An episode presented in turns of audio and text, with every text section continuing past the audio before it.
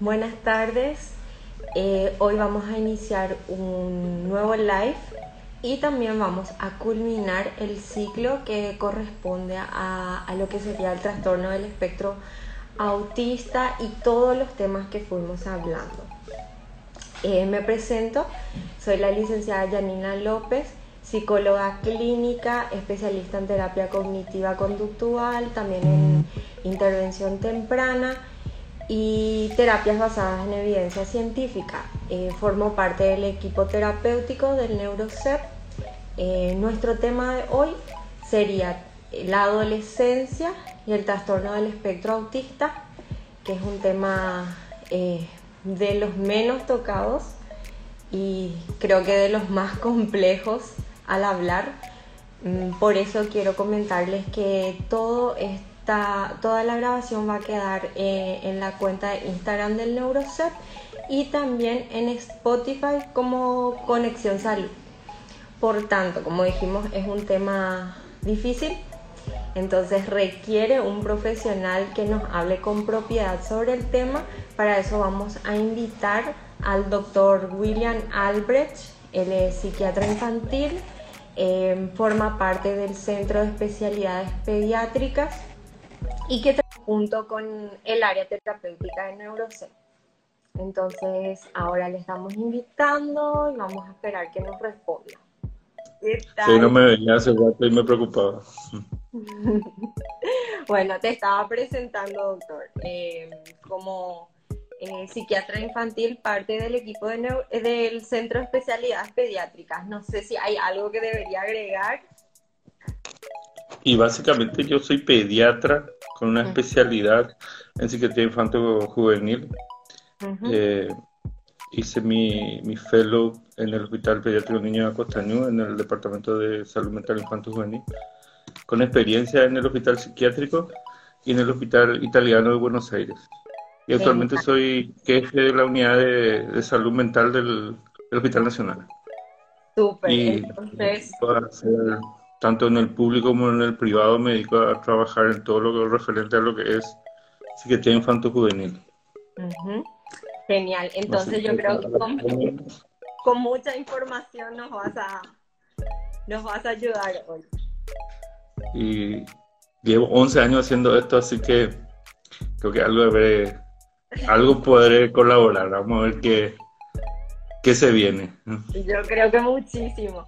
Bueno, estaba comentando que nuestro tema de hoy es un tema que, del que menos hablamos. También que nosotros, al menos yo en mi área, más me dedico con los chiquitos y muy poco em, abarco lo que sería a nivel juvenil. Eh, entonces yo creo que vamos a ir complementando un poquito nuestro conocimiento. Nuestro tema hoy es en, cuanto a una etapa evolutiva que sería la adolescencia eh, dentro del marco del trastorno del espectro autista. Para empezar, eh, vamos a, conceptualizar lo que sería la adolescencia, que, que ya habíamos dicho una vez en un, más que nada vos habías presentado en uno de los ciclos del live, que era sobre adolescencia y esa etapa de transición, ¿verdad? ¿Qué nos podrías vos decir o agregar algo más acerca de, de esta etapa evolutiva? Bueno, la, la, adolescencia es una etapa muy importante en el desarrollo humano, ¿verdad? Es una etapa de crecimiento, es una etapa en donde el niño deja de ser niño y empieza a practicar a ser adulto. O sea, es una etapa súper importante porque es la etapa en que se, se fortalece por sobre todo lo que es la identidad de, de la persona y es el elemento fundamental después que le lleva a, a enfrentar la vida de una forma eh, con, de una forma particular. Entonces es una etapa que pronostica prácticamente lo que va a ser el futuro de una persona. En otras palabras, la adolescencia es crecer, y crecer para ser adulto. Claro. Y otro y, y, el tema que nos trae ahora es todo lo referente al espectro autista. Tenemos que también entender de que el trastorno del espectro autista es un trastorno del neurodesarrollo. O sea, es, eh, tiene que ver con el desarrollo cerebral y, tienen, y, y se ve desde, desde el nacimiento prácticamente y probablemente se note ya en alguna etapa de la vida, más entre los dos a tres años, ¿verdad?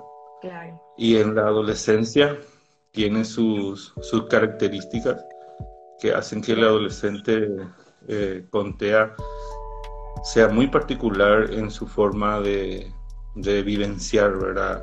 De vivir la vida. Claro. Por tanto, podríamos, podríamos, decir nosotros que em, pudieron haber pasado desapercibido eh, el no haber sido diagnosticado en la niñez el trastorno del espectro autista y ahora en la adolescencia tener ciertos signos que puedan decir eh, hay posibilidad de que hagamos un diagnóstico de, TEA? En mi práctica clínica diaria, tanto en hospitales públicos como a nivel privado, eh, me tocó más, de una oportunidad hacer diagnóstico ya de adolescentes, que obviamente no es lo ideal, pero para lo que es nuestra sociedad, para lo que es nuestro país, eh, muchas veces el diagnóstico de, de trastorno del espectro autista se llega recién a la, a la adolescencia. Y muchas veces también lo que yo veo dentro de lo que es mi práctica clínica es que se sigue hablando de lo que es la esquizofrenia como diagnóstico, ¿verdad? Y, es algo que, que actualmente ya no, no, no, deberíamos de hablar de eso. Pero anteriormente, a, a mediados del siglo XX, se hablaba de esquizofrenia infantil, pero con los conocimientos que tenemos actualmente de neurociencia, ya no se habla de eso y, y, todo profesional, todo persona que trabaje con niños y adolescentes debería de, al menos de, de, ver los indicadores de temprana edad y ya no deberíamos de llegar a hacer el diagnóstico en la, en la adolescencia, pero lastimosamente todavía ocurre. Te, te, pregunto más que nada porque a mí me llegaron muchos pacientes en donde me comentan los padres que em, los diagnósticos fueron alrededor de los, los 8, los 9, inclusive los 12 años. Eh, y muchos me decían, se confundían mucho los, los, profesionales, no sabían qué decirme. Entonces, ¿qué, ¿qué podemos decir? ¿Qué características podemos encontrar en, en estos adolescentes que están dentro del espectro? Para empezar, tenemos que saber de que el diagnóstico, eh, los pediatras cabecera deben de identificar ya las, las características del desarrollo de, de los niños y, y, derivar a una evaluación eh, temprana. El diagnóstico de, de trastorno del espectro autista depende del tipo de, de, funcionalidad que tiene. Ya debería diagnosticarse entre los 3 a 5 años y el, es de alto funcionamiento alrededor de los 6 a 7 años.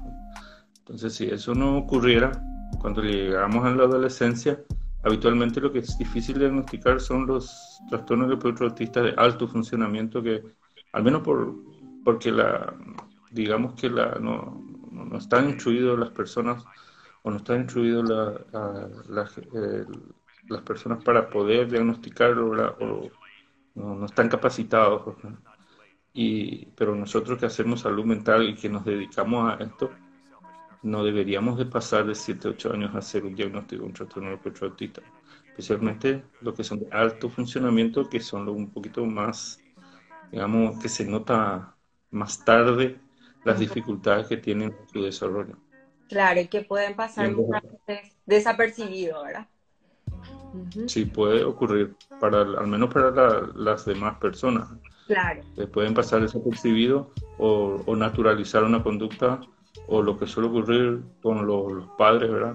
Me incluyo yo, que soy también padre, que muchas veces queremos justificar todos nuestros hijos sus conductas y pensamos que es una etapa nomás de, de, su desarrollo que ya va a pasar, que ya va a pasar y al final termina no pasando y, bueno.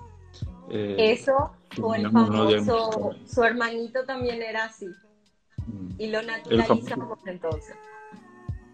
Sí, eh, eso es lo que hacemos y habitualmente los padres eh, es como que hacen una negación y dicen, no, ya va a hablar, no, ya él es así nomás tímido, entonces eh, no, no, valoran el, el probable, el, probable diagnóstico y entonces lo intentan naturalizar y terminamos diagnosticando tarde.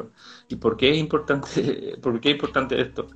Porque cuando más temprano se diagnostica y más temprano se hacen las intervenciones eh, específicas, el resultado es mucho mejor. Entonces ahí lo que nosotros... Mm. Eh, al menos yo, como te dije al principio, yo hago eh, esta especialidad hace, hace, hace 11 años y, y soy pediatra como hace más de 15 años.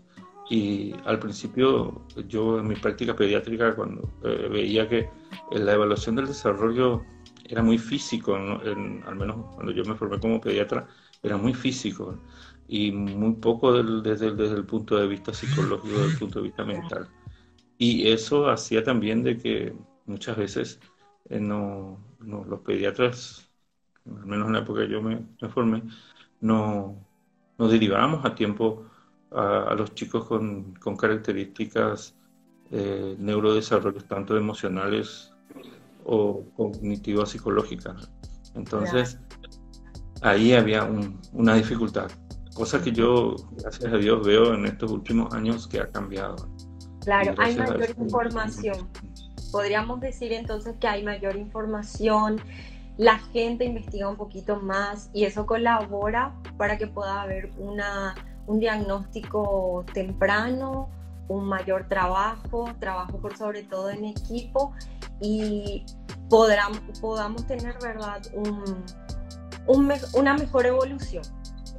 Entonces... Otra cosa que colaboró mucho es que los, los colegios también con este tema de poner el preescolar obligatorio, donde los chicos ya se van a jardines, muchos, muchos colegios que tienen posibilidades, y el entrenamiento que tienen las docentes para poder identificar algunas características del desarrollo del niño, esto también favoreció mucho, porque son los docentes lo que le dicen a los padres, mira que tu hijo tiene esta peculiaridad que los demás no tienen, tiene esta característica que los otros no tienen, por favor, si podés ver con una psicóloga, a ver si está dentro de lo esperado o es algo más, Eso también colaboró mucho para que, que podamos hacer el diagnóstico más temprano.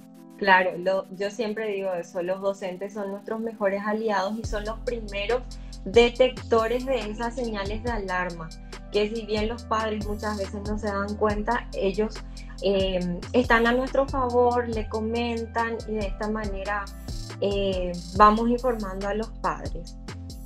Eh, entonces, doctor, hablamos de, de la adolescencia que es una etapa de transición, es una etapa de muchos cambios que aportando un poquitito, yo creo que ya desde la pubertad inician los cambios, ¿verdad? Inician los cambios físicos, inician los cambios emocionales, cambios sociales, eh, psicológicos. Em, entonces podría decirse que además de aquellos adolescentes con un desarrollo típico, ¿verdad? Eh, en los adolescentes dentro del espectro, eh, ¿esto se vive diferente? ¿Hay alguna particularidad? Sí, totalmente. El adolescente dentro del espectro vive totalmente diferente lo que es la vivencia, y desde el punto de vista emocional, desde el punto de vista cognitivo y ni qué decir desde el punto de vista social. Entonces, ellos eh, necesitan que nosotros como sociedad eh, le demos el espacio que, que, ellos requieren para poder crecer, para poder eh, madurar como seres humanos y para poder ser útiles a la sociedad. Eh, yo siempre digo que, que no son los, los adolescentes con características del espectro autista los que se tienen que adaptar a la sociedad, son, es la sociedad el que se tiene que adaptar a ellos. Y muchos de los chicos con trastornos del espectro autista son chicos con potencialidades importantes que tienen beneficios eh, significativos para la sociedad. Entonces, deberíamos, o sea, como sociedad tenemos que ser mucho más inclusivos y permitirle a ellos que se sientan cómodos o se sientan aceptados o se sientan entendidos dentro de lo que es su propia característica. Eso es lo más difícil de conseguir porque tenemos una sociedad cada vez más individualista en donde los neurotípicos eh, crean modelos en que se tiene que uno eh, desenvolver y eso habitualmente eh, no, no les favorece a los chicos con trastorno autista y tiene muchas dificultades para, para adaptarse a lo que le exige la, la vivencia cotidiana. Entonces, muy importante eso. Es fundamental que le demos los espacios, le demos la comprensión, la tolerancia que ellos necesitan para que ellos se puedan desenvolver, porque ellos tienen características particulares que muchas veces no, los que se consideran neurotípicos no la tienen. A ellos les cuesta un poco más. ¿Cuáles, doctor, podrían ser esas características y esas dificultades que, que ellos suelen vivenciar a nivel familiar, a nivel, eh, no sé, eh, escolar? Para empezar, a nivel emocional, ellos son mucho más vulnerables que cualquiera de las otras personas de su misma edad. Y eh, ellos como tienen una dificultad para la interacción social y tienen una dificultad para la para adaptación a, diferentes eh, situaciones, ellos eh, cuando llegan a la adolescencia, especialmente los que son de alto funcionamiento, tienen la capacidad de entender eso y de captar eso. Y eso tiene un efecto sobre su, sobre su estado emocional, principalmente en su autoestima. Eh, tienen ese sentimiento ambivalente de que son buenos en algunas cosas, especialmente en la parte cognitiva, estoy hablando de los de alto funcionamiento, pero son, digamos, torpes o con cierta dificultad en otros aspectos como la parte emocional. Y eso a ellos le hacen sentir aislados, le hace sentir solitarios y hacen sentir que no, no son aceptados dentro del, del medio. Y una de las características súper importantes de la adolescencia es que ellos ya necesitan ampliar su espectro social. Ya el, el, ser aceptado solo en la familia ya no es suficiente para los adolescentes en general. Ellos necesitan ser aceptados por sus pares para que después puedan ellos explorar lo que es el mundo adulto, la vida social adulta.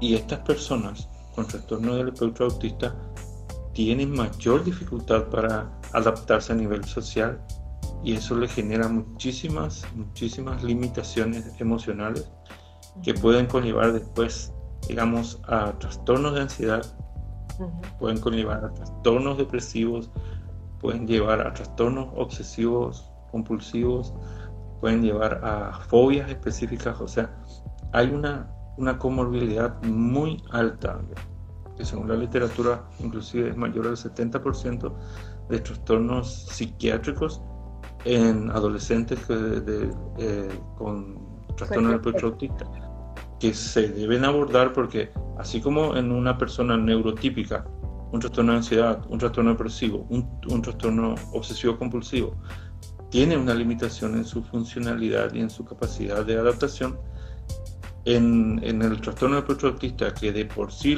ya tiene una dificultad en su interacción social, que de por sí tiene dificultad para adaptarse, más todavía con una comorbilidad, le hace mucho más vulnerable y, y con mucha mayor eh, predisposición a tener trastornos eh, que después eh, alteran su capacidad de, de, de, bienestar, ¿verdad? de lograr cierta adaptación a nivel, a nivel individual y a nivel social.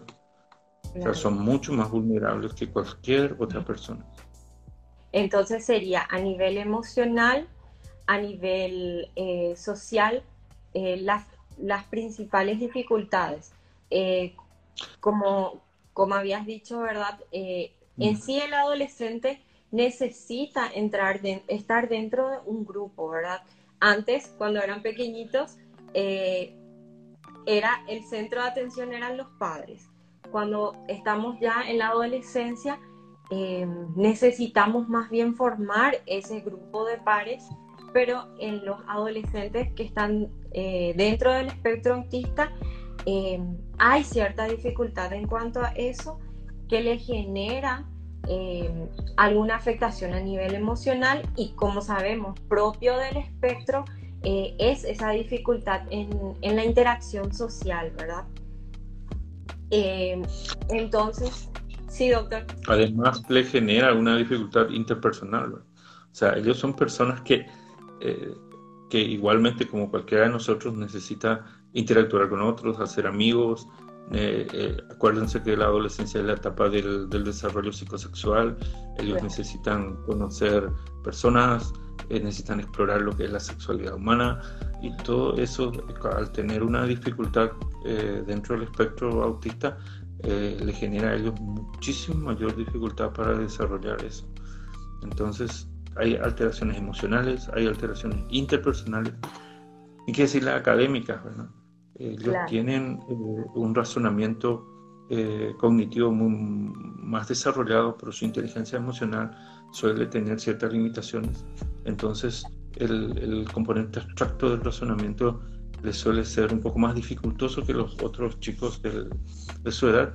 Y acuérdense que el, el, el, razonamiento abstracto es una cualidad que se empieza a adquirir en la pubertad y en la adolescencia. Entonces el razonamiento adulto, como conocemos, es un razonamiento que empieza en la pubertad.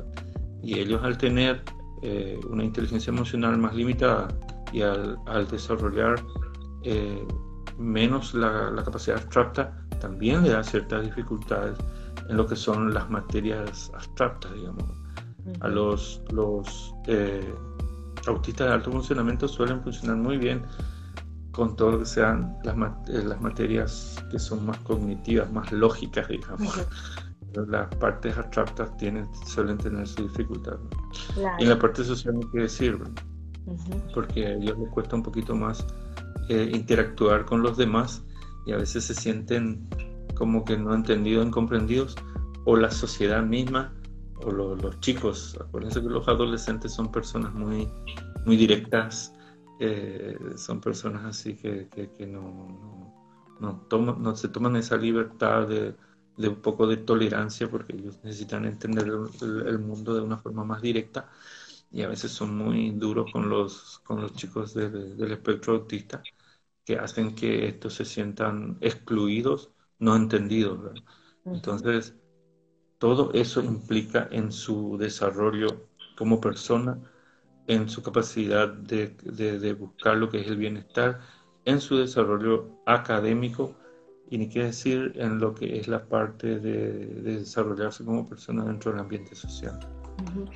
Entonces, todo tiene Claro, en todo hay alguna conexión, por eso siempre hablamos de, realizar una intervención temprana. Nosotros siempre hablamos de con los chiquititos ya ir trabajando eh, la psicoeducación emocional, la comprensión eh, de cómo afecta cada emoción en mí, así como también cómo mis emociones afectan en, en, en las otras personas que se encuentran dentro de mi entorno.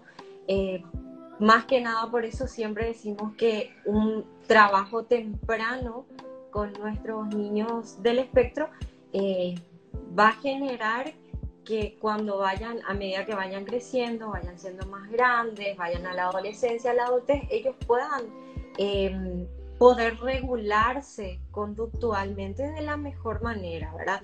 Entonces, doctor, podríamos decir que también hay una afectación a nivel conductual eh, por ejemplo, eh, pueden desregularse y tener conductas em, más, eh, más agresivas, porque esa suele ser la creencia, ¿verdad?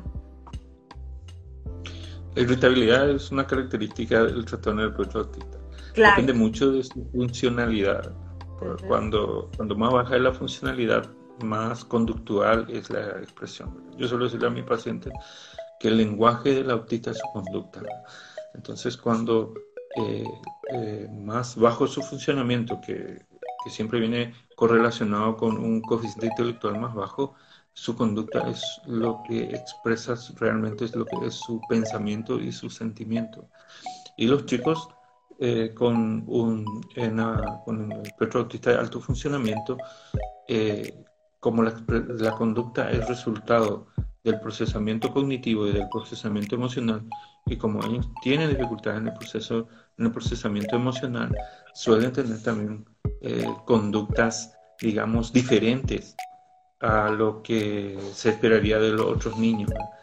Y muchas veces nosotros que hacemos la parte de psiquiatría infantil juvenil es una de las razones por las que recibimos en, consulta a los, a los niños, adolescentes con trastorno de autista, por la conducta. Porque es lo más simple. Y generalmente terminamos cuando la conducta ya no, puede ser regulado con técnicas sociales o psicosociales, terminamos indicando alguna medicación que ayudaría a que regule esa, esa conducta, ¿verdad? Pero como siempre le digo a todos mis, mis, pacientes, ¿verdad?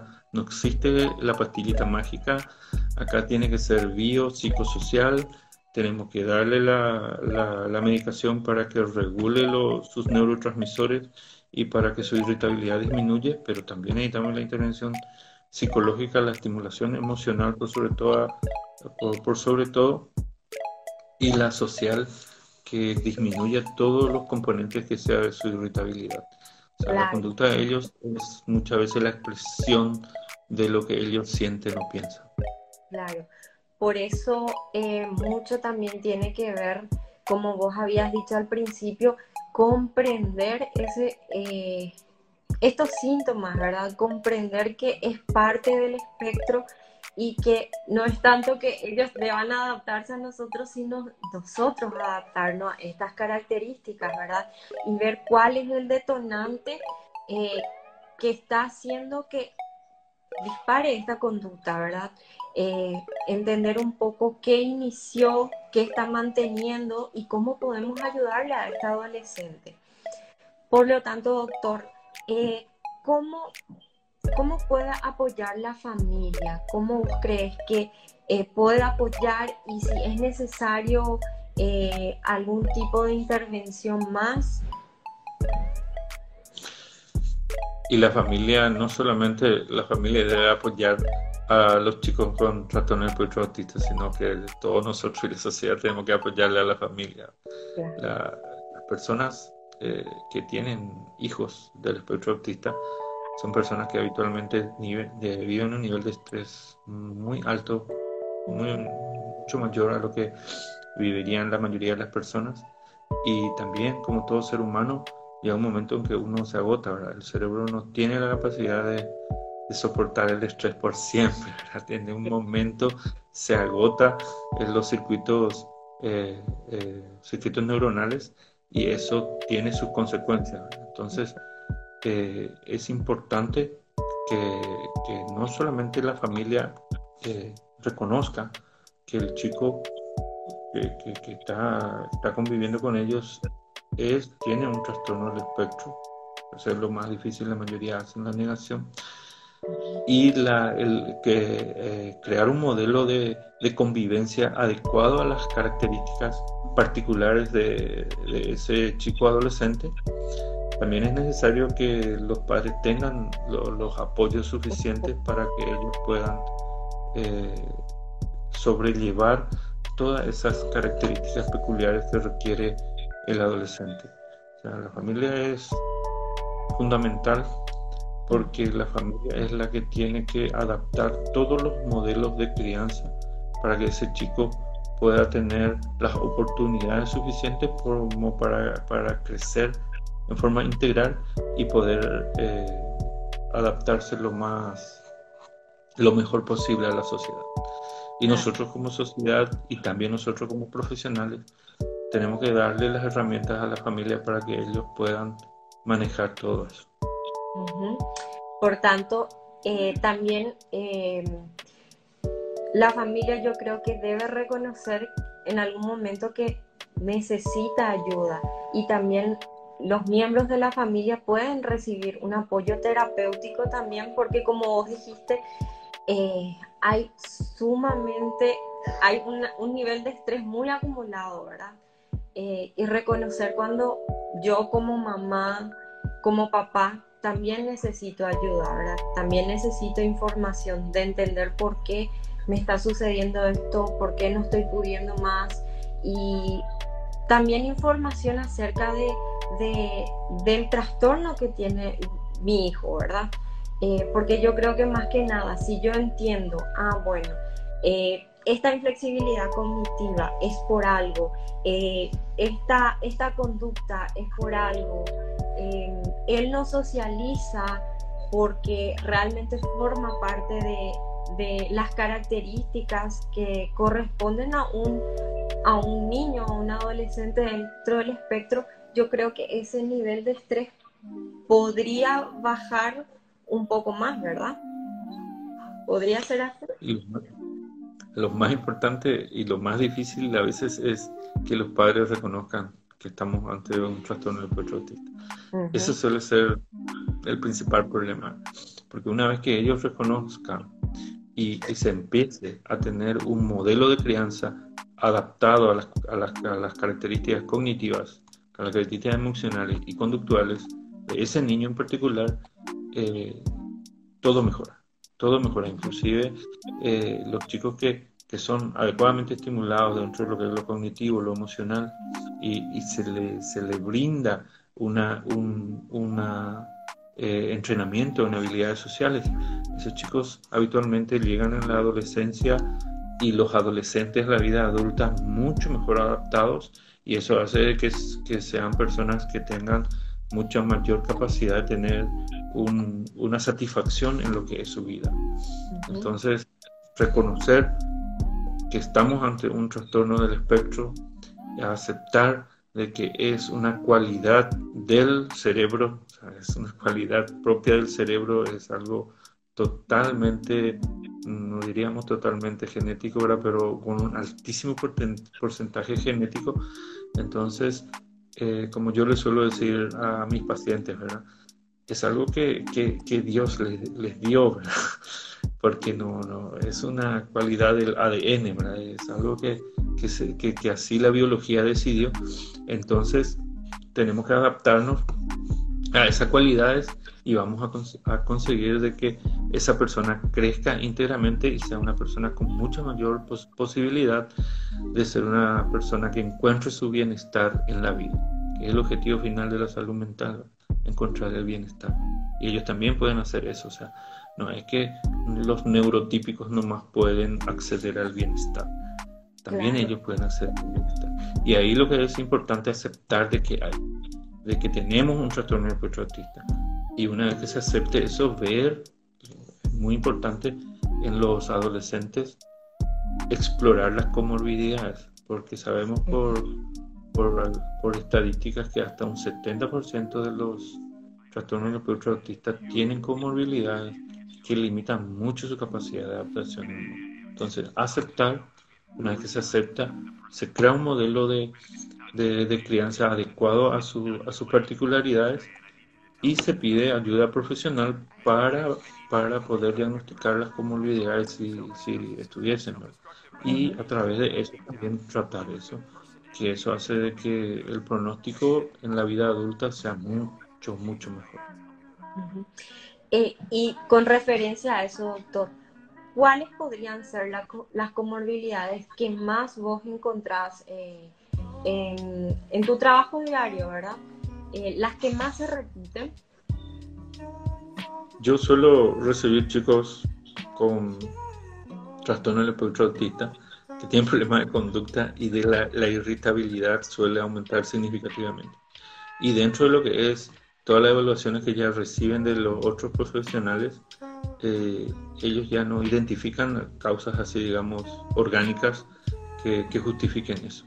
Y dentro de lo que es la práctica clínica mía, suele deberse a las comorbilidades psiquiátricas del trastorno patriótica, que obviamente como pertenece a mi especialidad, eh, somos nosotros los que hacemos salud mental lo que tenemos que diagnosticar. Y ahí se ve muchísimo lo que es ansiedad.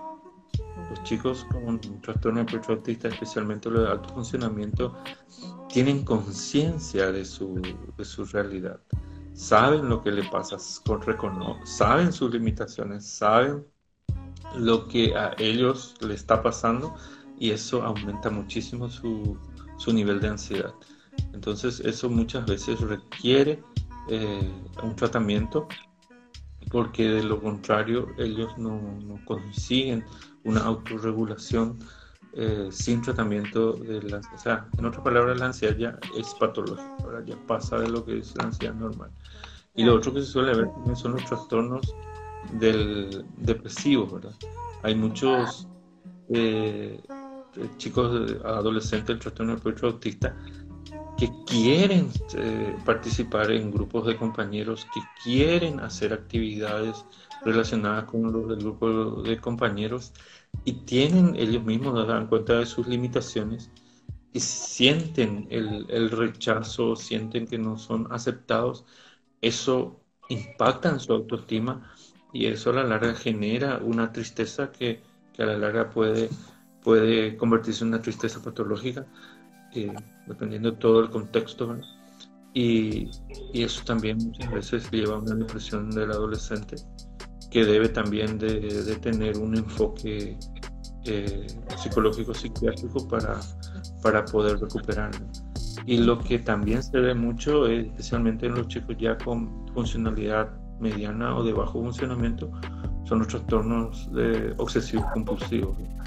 El, por el pensamiento estructurado, eh, ellos suelen tener fijaciones con algunas ideas que después terminan siendo ideas obsesivas eh, pensamientos obsesivos que eh, terminan eh, convirtiéndose al final en un trastorno obsesivo compulsivo que si no está abordado dentro de lo que es la, la, clínica psiquiátrica muchas veces no, no mejora y eso empeora su calidad de vida.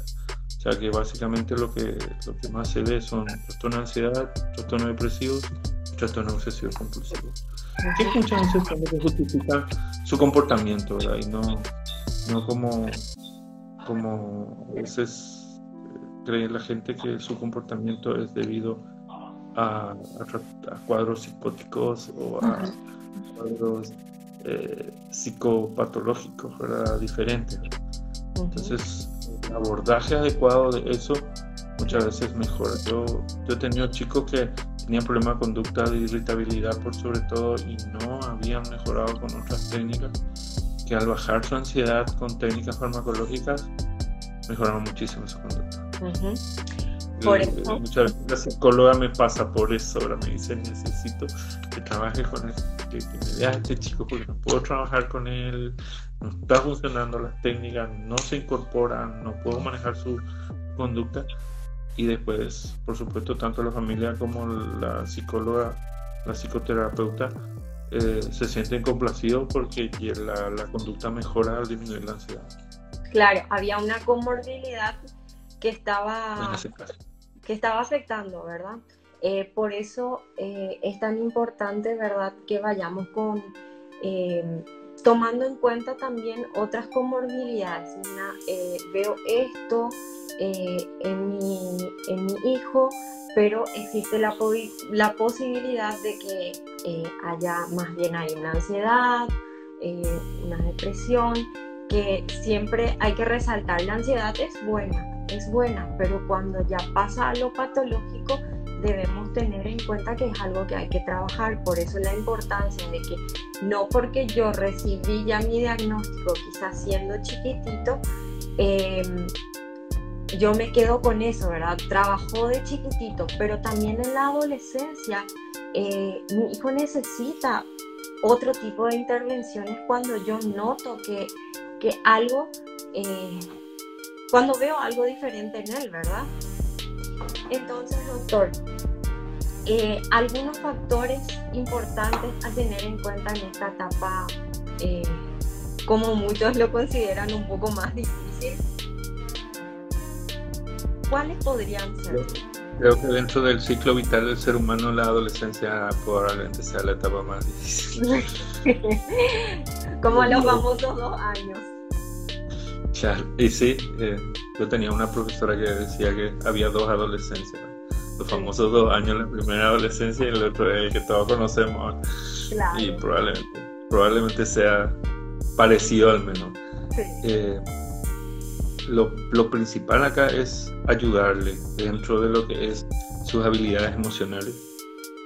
Que, que eh, que, el adolescente entienda lo que siente por sobre todas las cosas, la inteligencia emocional, la automotivación de sus emociones, de entender sus emociones, por qué está así, automotivar sus emociones y enseñarle a empatizar, ¿verdad? Que, porque eso también es, importante. Nosotros los seres humanos habitualmente tenemos la capacidad de, empatizar porque generamos algo que, se, eh, está dentro de una teoría que se llama teoría de la mente, en donde observamos al otro y, a través de la observación somos capaces de entender o de interpretar o, de extrapolar hacia nosotros sus sentimientos, una empatía, que es algo que ellos no tienen desarrollado. Entonces se le tiene que enseñar. Por eso cuando cuando estamos con chicos del espectro autista de alto funcionamiento, cuando su coeficiente intelectual es más alto,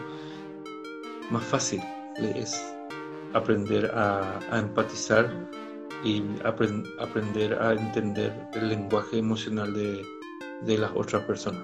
Hay que enseñar. Y además las, las habilidades sociales. Todo hay que enseñarle habilidades sociales. Yo suelo decirle a los, a los padres poder comprender las mentiras, comprender las ironías, eh, comprender cuánto, cuándo es adecuado que yo hable de esta manera, eh, poder hablar, ¿verdad? Eh, como todos los que son de mi grupo de pares, ¿verdad? Es comprender ese, ese lenguaje que está implícito ahí y que es propio, propio del grupo. Serían todo eso, ¿verdad, doctor? Claro, acuérdate que la adolescencia es una etapa en que los chicos tienen sus propias normas, tienen su propio neologismo, tienen sus propias reglas de, comunicación y cada adolescente genera su propio simbolismo dentro de que es la comunicación. Entonces, eh, los chicos que se van incorporando, los adolescentes que se van incorporando, van leyendo ese lenguaje y van eh, adaptándose a eso y gracias a eso logran tener la capacidad de, crear un grupo diferente a lo que es su familia. O sea que a los chicos del espectro autista les cuesta un poco más o les cuesta. Entonces hay que enseñarles habilidades sociales. Solo suelo decir a, los padres de mis pacientes que hay que enseñarle cómo se enseña, cómo se le enseña a un chico pequeño, el famoso llego, llego y digo hola, yo soy William, ¿cómo está usted? Cosas así que parece que, cuando las personas neurotípicas, digamos, aprenden de, forma observacional, de, por imitación, eh, a ellos hay que enseñarle así, como si se le enseñara a alguien pequeño. Yo a veces eh, me río cuando veo en, las redes sociales que te dice, explícame como si yo fuera un niño, en algunos, algunos memes de redes sociales. Y bueno, así se le explica a, los chicos eh, tratando de autista lo que son las habilidades sociales. Y ellos aprenden. Lo más importante es que aprenden. Y lo más importante es que eh, ya tenemos evidencia de que cuando más se le estimula, ellos logran habilidades que le permiten inclusive mejorar su, su, puntuación dentro de lo que es el trastorno del Entonces, eso es súper importante. Hasta ahora no hay cura para, para esta, esta, esta cualidad del, del neurodesarrollo, pero sí sabemos que con la estimulación correcta ellos mejoran y, eh, y, y, se le nota menos, digamos, las características de su neurodesarrollo. Que es una preocupación eh, muy, muy común en los padres. Con los chiquititos siempre nos preguntan, ¿y es para toda la vida? ¿Eso se cura? Eh, ¿Va a mejorar o va a ser siempre así?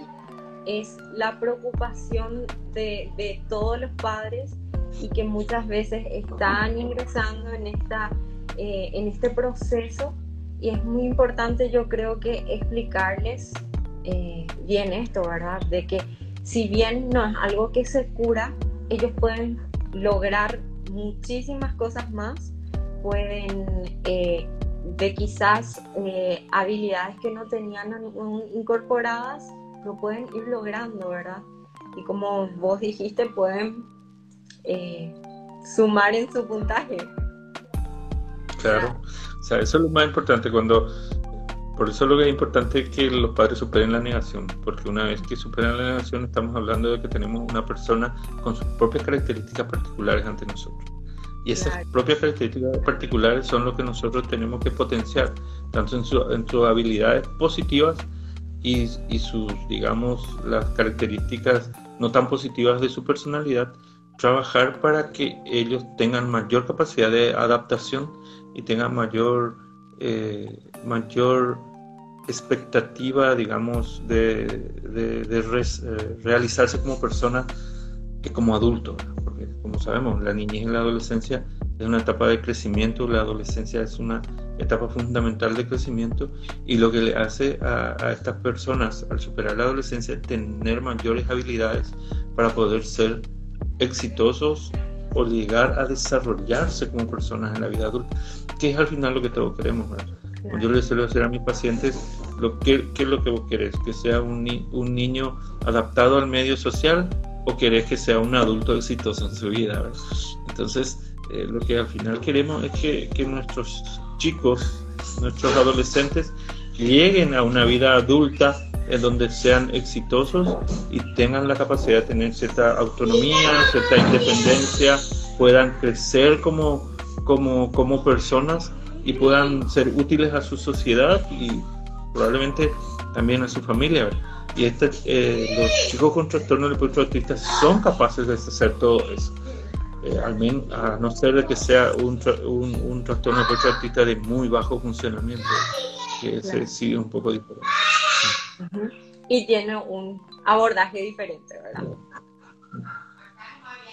Eh, entonces, doctor, eh, como para, para redondear, lo más importante a trabajar eh, sería la inteligencia emocional y las habilidades sociales, ¿verdad?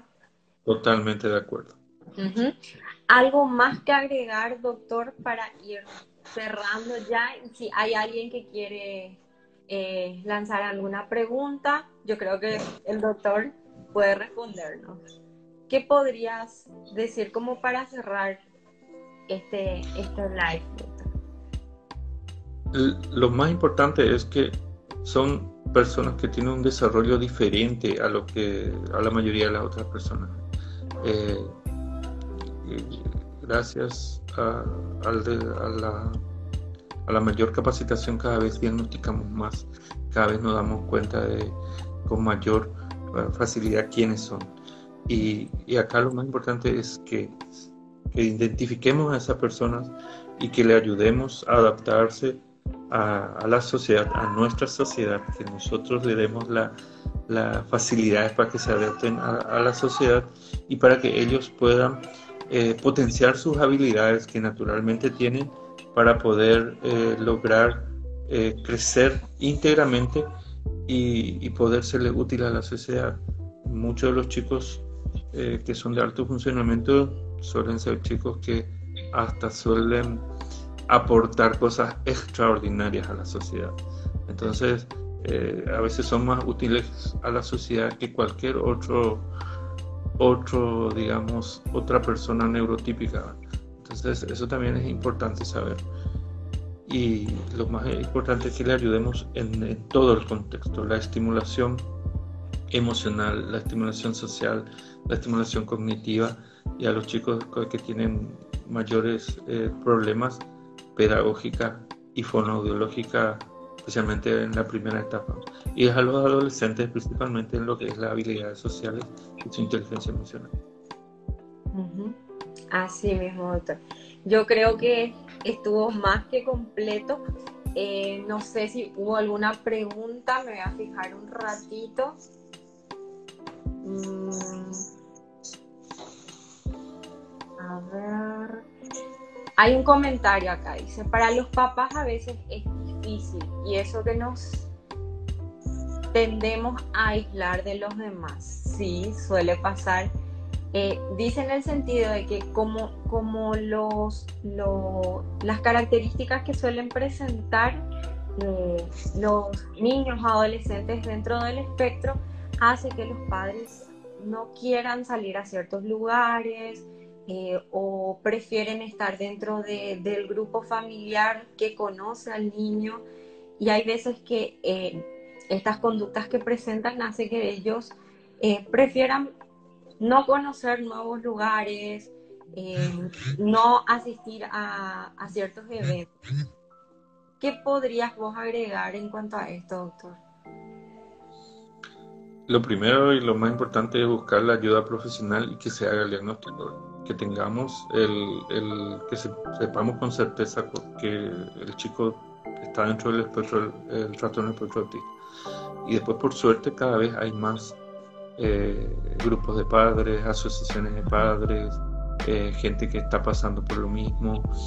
Eh, deben, por, por, suerte en nuestro país, cada vez hay más lugares como eso que los padres pueden pueden eh, asistir, hablar, hablar, de tener eh, la experiencia de otros padres, de escuchar cómo ellos eh, vivenciaron también esas características con, sus hijos y de poder entender las cualidades particulares que tienen cada uno. Eso le va a ayudar a, a integrarse mejor a la sociedad y de poder también ellos integrarse con mayor comodidad a lo que la sociedad les da. Entonces, ah, no, no se deben cerrar. Eso es lo que tenemos que decir acá, que no se cierren, que busquen ayuda, que, que se pueda hacer el, el, diagnóstico adecuado y que después vea qué, qué tienen en su comodidad. Yo siempre le, le digo a los padres, no hace falta buscar algo que salió en Estados Unidos, en Japón, que se publicó en Argentina o que se publicó en, en Brasil. ¿Qué tienes en tu comunidad? Y muchas veces se encuentra mucho. Ah, hace poco nomás eh, me enteré que hay toda una asociación de padres de, autistas en Villarrica. O sea, cosas que antes solamente se veía acá por Asunción.